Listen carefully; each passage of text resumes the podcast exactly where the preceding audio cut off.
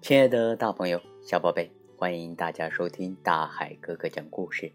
今天呢，大海哥哥和大家一起来分享安娜的新大衣的故事。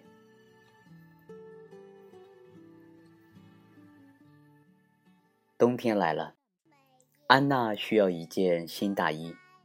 他那件穿了许多年的蓝色大衣已经磨薄了，而且也太小了。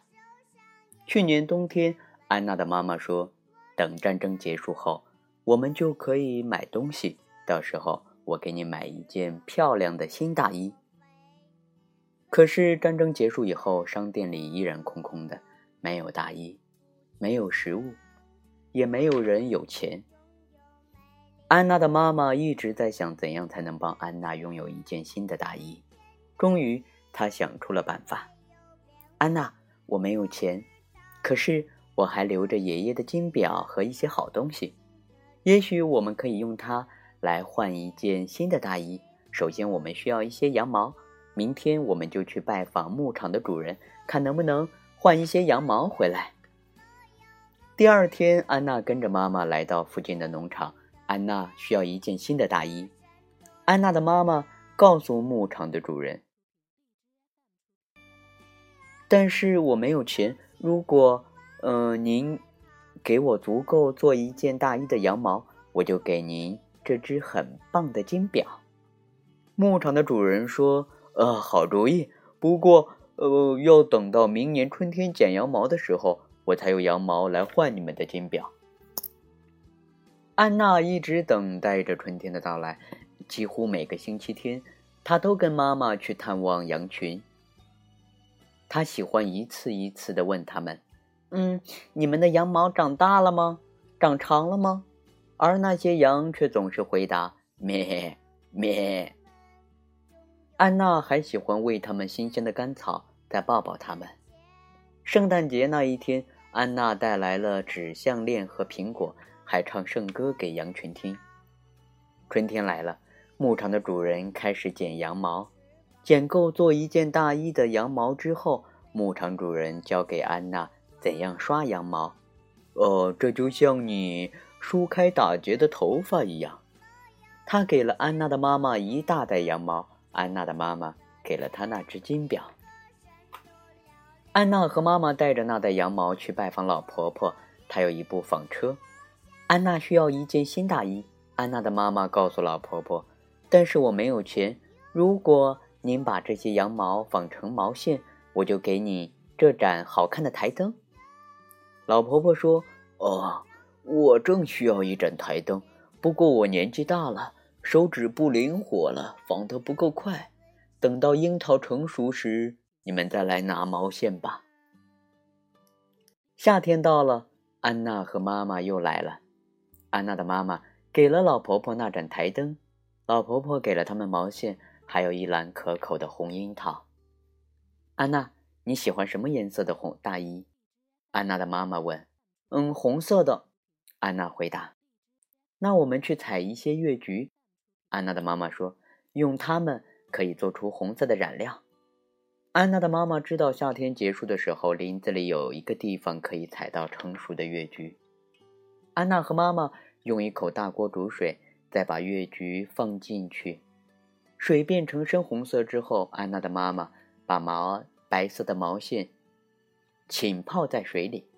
很快啊，红色的毛线都晾在厨房的晒衣绳上了。晾干之后，安娜和妈妈把毛线绕成一个个毛线球。他们把毛线球带去给织布阿姨。安娜需要一件新大衣。安娜的妈妈说：“但是我没有钱。如果你把这些毛线织成布。”我就给你这条宝石项链。织布阿姨说：“多漂亮的项链！我很乐意织这些毛线。两个星期后来拿吧。”安娜和妈妈再来的时候，织布阿姨给了他们一批美丽的红布。安娜的妈妈给了织布阿姨那条闪闪发光的宝石项链。第二天，安娜和妈妈去找裁缝伯伯。冬天来了。安娜需要一件新大衣。安娜的妈妈告诉裁缝伯伯：“但是我没有钱。如果您把这匹布做成一件大衣，我就把这呃陶瓷茶壶送给你。”裁缝伯伯说：“哎呀，这真是一把精致的茶壶，安娜，我很高兴为你做件新大衣。不过，我得先帮你量量身子。”他量安娜的肩膀，量她的手臂，量她的身后从脖子到膝盖的长度，然后说：“下个星期再来，我会给你新大衣。”裁缝伯伯先打好样，然后再裁剪布料、缝合、锁标，飞针走线的忙了整整一个星期。做好以后啊，他从纽扣盒里挑出六颗可爱的纽扣，缝在大衣上，搭配起来正合适。裁缝伯伯骄傲地把大衣挂在橱窗里，让每个人都能看得到。当安娜和妈妈再次来到裁缝店的时候，安娜试穿了新大衣，她在镜子前面一直转圈圈。这件大衣实在是太好看了。安娜向裁缝伯伯道谢，安娜的妈妈也向她道谢。并且给了她那把精致的茶壶。安娜穿着新大衣回家的时候，在每一家商店的前面，她都停下来看一看自己在玻璃橱窗上映出来的样子。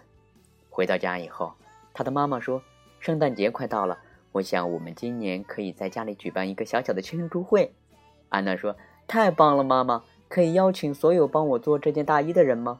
好，安娜妈妈说：“我会像从前那样。”烤个圣诞蛋糕，安娜的妈妈给了安娜一个大大的拥抱，安娜也给了妈妈一个拥抱。平安夜，牧场主人、纺纱婆婆、织布阿姨和裁缝伯伯先后来到安娜家，他们都觉得穿着新大衣的安娜看上去特别的漂亮。安娜的妈妈做的圣诞蛋糕也特别的好吃，大家都认为这是这些年来最棒的平安夜。好了，亲爱的大朋友、小宝贝，今天呢，大海哥哥和大家分享的安娜的新大衣的故事啊，到这里就要和大家说再见了。好了，亲爱的大朋友、小宝贝，如果说你有喜欢的故事，可以告诉大海哥哥。大海哥哥的微信账号是幺五八六四六二幺七七九。好了，亲爱的宝贝，我们下期节目见。